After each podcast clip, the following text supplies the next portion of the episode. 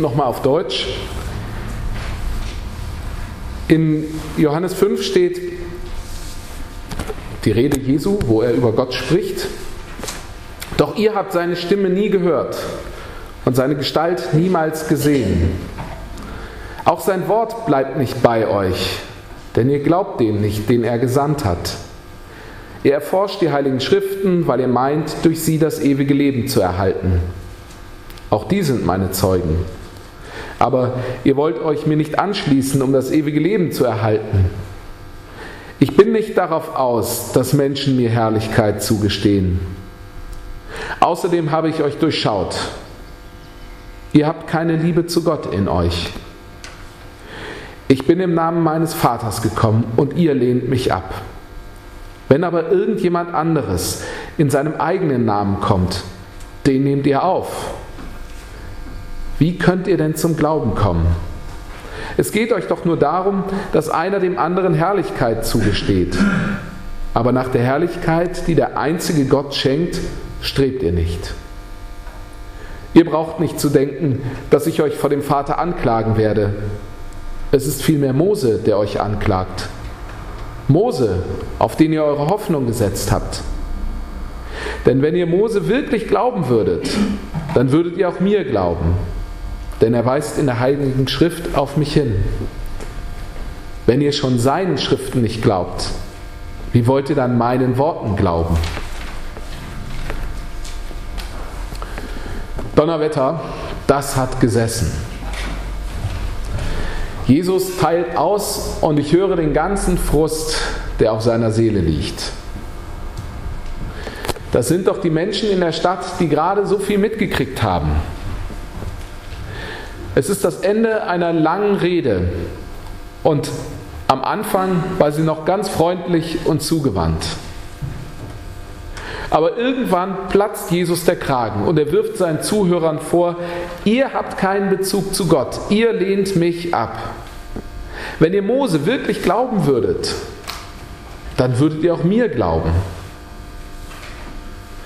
Jesus wird richtig laut was hat er nicht schon alles für Zeichen getan, damit die Menschen ihm glauben? Das fing an in einer kleinen Stadt weit im Norden, in Kana. Wasser wurde Wein. Jesus war unterwegs. Dann heilte er den Sohn eines königlichen Beamten. Und kurz davor, die Stadt, die ein großes Fest feierte, die war rappelvoll. Jesus war am Teich Bethesda und er heilte den Lahmen, den jeder kannte, der seit Jahren dort liegt. Und dann diese Rede. Leute, habt ihr es eigentlich gehört? Ich glaube nicht. Viele Menschen in der Stadt, glaube ich, haben sich schon gefragt, wer ist das? Wie kann er das machen? Das ist ja interessant, das macht einen neugierig aber aus der Distanz. Jesus antwortet erstmal auf diese Frage.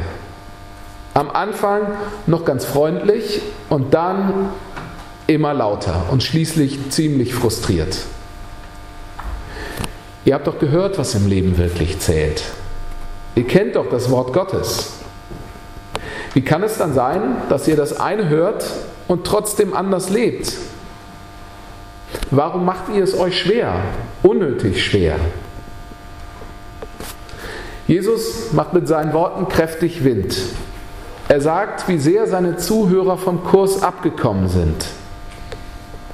Er sagt, ihr habt doch das Ziel aus den Augen verloren. Ihr hättet es doch viel leichter haben können.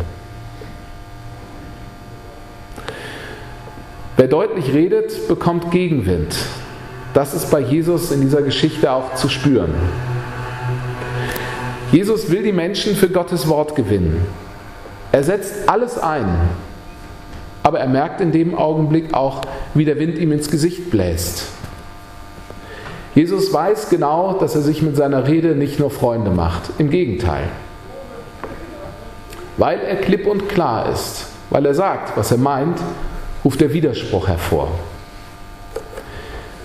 Schon hier, ziemlich früh, also im fünften Kapitel von insgesamt 21 Kapiteln des Johannesevangeliums. Schon hier wird erzählt, dass die Menschen beschließen, dass Jesus so sehr stört, dass er sterben soll. Das ist erst im 19. Kapitel soweit, also eine ganze Weile danach. Jesus hat die Menschen provoziert. Er sagt ihnen, wie es ist, und sie halten es nicht aus. Sie wollen ihn beseitigen, ganz und gar. Trotzdem bleibt Jesus auch die weiteren 14 Kapitel seiner Botschaft treu. Er konfrontiert seine Zuhörer mit all den kleinen Lügen und Eitelkeiten, mit denen sie ihr Leben leben. Er sagt, ihr liest die Bibel, aber ihr handelt nicht danach. Ihr meint, ihr steht auf der richtigen Seite, aber ihr täuscht euch. Das ist schwer auszuhalten. Und ich merke, wie sehr mich diese Rede Jesu provoziert. Das ist ja eigentlich merkwürdig, denn ich bin ja gar nicht in Jerusalem ungefähr 30 im, Jahr, im Jahre 30. Ich bin in Greifswald 2019. Aber trotzdem ist da was, dass ich mich frage, kann der denn so einfach reden? Der kann doch nicht mich gemeint haben. Zum Glück redet er über die. Das ist heute noch viel schwieriger, glaube ich, als es damals war. Denn als postmoderner Mensch fallen mir solche klaren Aussagen schwer. Wenn jemand so absolut spricht, dann bin ich skeptisch. Wer sagt, das ist so und nicht anders, der lehnt sich weit aus dem Fenster. Der Leitsatz unserer Zeit, meiner Zeit, ist doch auch ganz klar, kritisch musst du sein. Mach dir dein eigenes Bild. Deine Meinung zählt. Und deswegen hinterfrage immer dein Gegenüber. Traue vor allem keinen Autoritäten. Wenn es um den Glauben geht, wird es besonders heikel. Hier ist doch die allgemeine Meinung meistens die, das soll doch jeder entscheiden, was er selbst für richtig hält. Jeder soll es für sich entscheiden. Ich bewerte das überhaupt nicht. Ich stelle fest, dass das einfach das ist, was mir begegnet. Das begegnet mir, wenn es um die Taufe von Kindern oder Erwachsenen geht. Soll doch jeder selbst entscheiden. Das begegnet mir, wenn es um die Teilnahme von Religionsunterricht und Konfirmandenunterricht geht, um den Besuch beim Gottesdienst. Muss doch jeder selbst entscheiden. Und auch dann diese Halbdistanz. Na, ich gucke es mir erstmal an. Erstmal so einen kleinen Eindruck kriegen, aber sich selber immer raushalten können, weil ich scheue ja die absolute Antwort. Wie gesagt, ich glaube nicht, dass unsere Zeit schlecht ist, überhaupt nicht. Aber ich merke, dass das das ist, was vorherrscht, zumindest in der Umgebung, in der ich lebe. Eine allgemeine Wahrheit gibt es in der Meinung der Menschen nicht. Es ist ja auch ganz gemütlich in einer Blase. Die Nachrichten um mich herum bestätigen mich und wenn nicht, halte ich sie für falsch. Fake News. Und wie bunte Seifenblasen fliegen wir in unseren Lebenswirklichkeiten umher. Ist doch ganz schön. Jeder und jede für sich und abgeschlossen. Mit Jesus ist das schwer zu machen. Jesus mit seiner spitzen Rede sticht diese Seifenblasen auf und sie platzen. Er sagt ganz klar, das ist der Wille Gottes. Erstmal zu den Menschen des Jahres 30. Aber dann sagt er später einen Satz, nicht in dem Teil, den wir gelesen haben, sondern tatsächlich vermutlich ein bis anderthalb Jahre später, ich bin der Weg, die Wahrheit und das Leben, niemand kommt zum Vater denn durch mich. Jesus hat den Anspruch, selber menschgewordene Wahrheit zu sein. Wie wir uns dazu verhalten, das steht ja noch auf einem anderen Blatt. Aber erstmal so zu sehen, wie Jesus über sich denkt und was er über sich sagt. Er ist die menschgewordene Wahrheit an sich selbst. Das ist in Greifswald 2019 nicht nur schwer zu verstehen, sondern auch noch viel schwerer zu vermitteln. Gibt es überhaupt eine Wahrheit an sich? Wir leben in einer Zeit der Befindlichkeit. Ihr Glaubenssatz lautet, es ist egal, was du erzählst, wichtig ist nur, wie du dabei guckst. Was wahr ist, entscheidet doch jeder lieber für sich selbst. Hauptsache, die Stimmung ist gut. Und dann das. Es gibt eine absolute Wahrheit. Als Christen leben wir erstmal mit diesem Wort. Das ist so, dass wir irgendwie dann doch alle zusammen in einem Boot sind. Und dass uns gesagt ist, dass dieses Schiff ein festes Ziel hat. Und dass das der ist, der als Jesus Christus unter uns wohnte. Das fängt damit an, dass unsere Selbstbezeichnung Christen ist. Das heißt, wir leiten uns ab von dieser Person, von diesem menschgewordenen Gott. Nicht von einer abstrakten Wahrheit, nicht von einer Erkenntnis, auch nicht von dem, was wir tun, sondern von einer Person. Das ist die Mitte.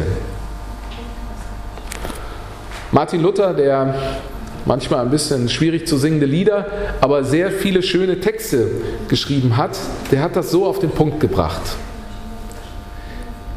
Denn er ist das Mittelpünktlein im Zirkel und alle Erzählungen in der Heiligen Schrift, so sie richtig angesehen werden, gehen auf Christus. An Christus entscheidet sich, ob wir mit unserem Glauben richtig liegen. Jesus als Ziel zu haben, ist kompliziert. Denn wenn wir die Bibel aufmachen, finden wir nicht auf alle unsere Lebensfragen da einfache Antworten. Uns bewegen heute ganz andere Dinge zum Teil als die Menschen vor ungefähr 2000 Jahren. Wie ist das mit dem Klimawandel? Wie sollen wir uns dazu verhalten? Oder auch nicht?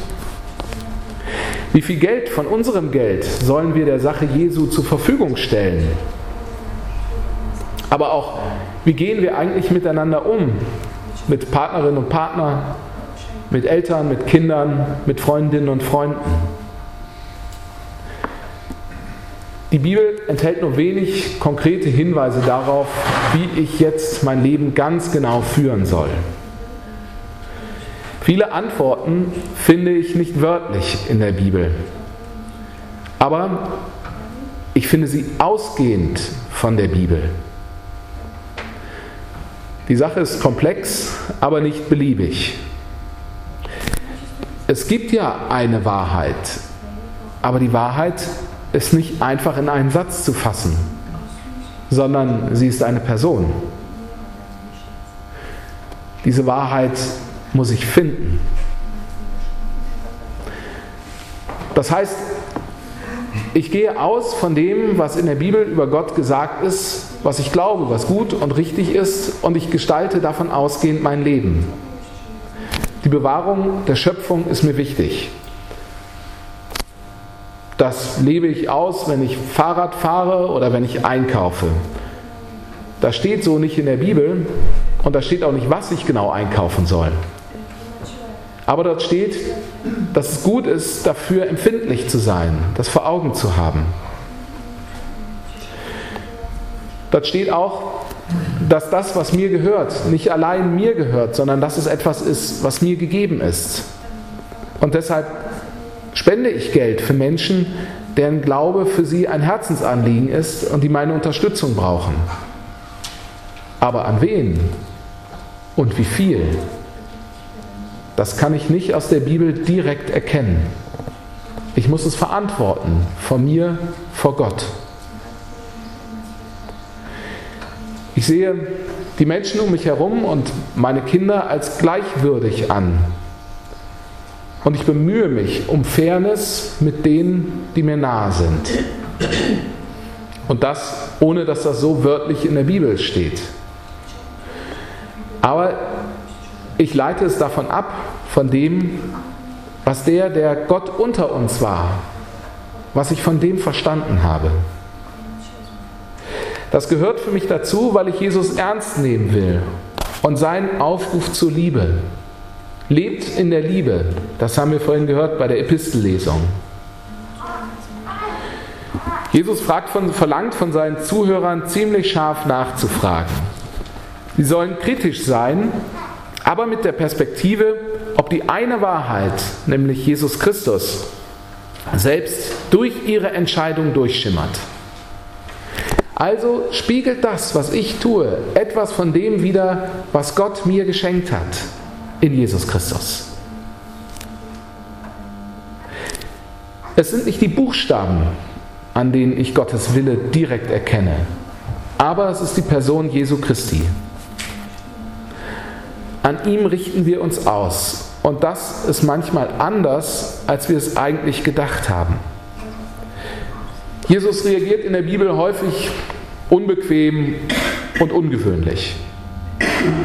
Und deswegen überrascht uns das auch heute, wenn wir uns danach ausrichten. Ich glaube, dass ich von Jesus eine ganze Menge lernen kann. Ich traue ihm zu, dass seine Wahrheit größer ist als meine Wirklichkeit.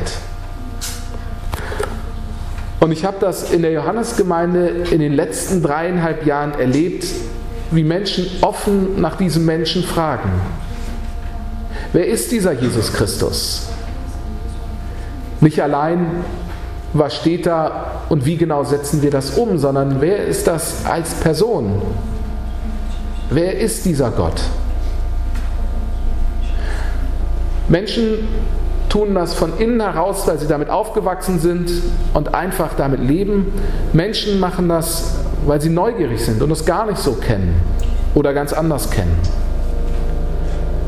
Ich glaube, es ist ein großer Segen, dass Menschen hier nach Jesus fragen und ihn finden. Das machen alle in unterschiedlicher Art. So viel Postmoderne muss sein. Laut oder leise, theologisch geschliffen oder neugierig unbedarft. Norddeutsch karg oder ganz anders. Es ist gut so. Und mein Wunsch ist, dass es so bleibt. Dass die Gemeinde offen bleibt. Dass sie weiter darüber redet, miteinander. Wo ist der richtige Kurs? Also, wenn Sie fragen, was ist eigentlich unser Ziel? Und das Gute ist, in der Gemeinde wird das gefragt. Dann lassen Sie sich sagen, dass Jesus bei diesem Ziel ist und schon jetzt auf diesem Weg. Ich glaube, dass es diesen Gott gibt und nach dem strecke ich mich aus. Ich behalte ihn im Blick.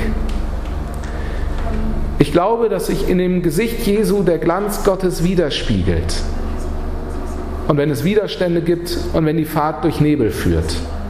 Gott ist doch da. Er ist am Ziel unserer Fahrt. Der unsichtbare Gott mit dem Gesicht Jesu, den haben wir vor Augen auf unserem Weg dahin, wohin es geht. Und darum halte Kurs. Und der Friede Gottes, der höher ist als alle Vernunft, wird eure Herzen und Sinne in Christus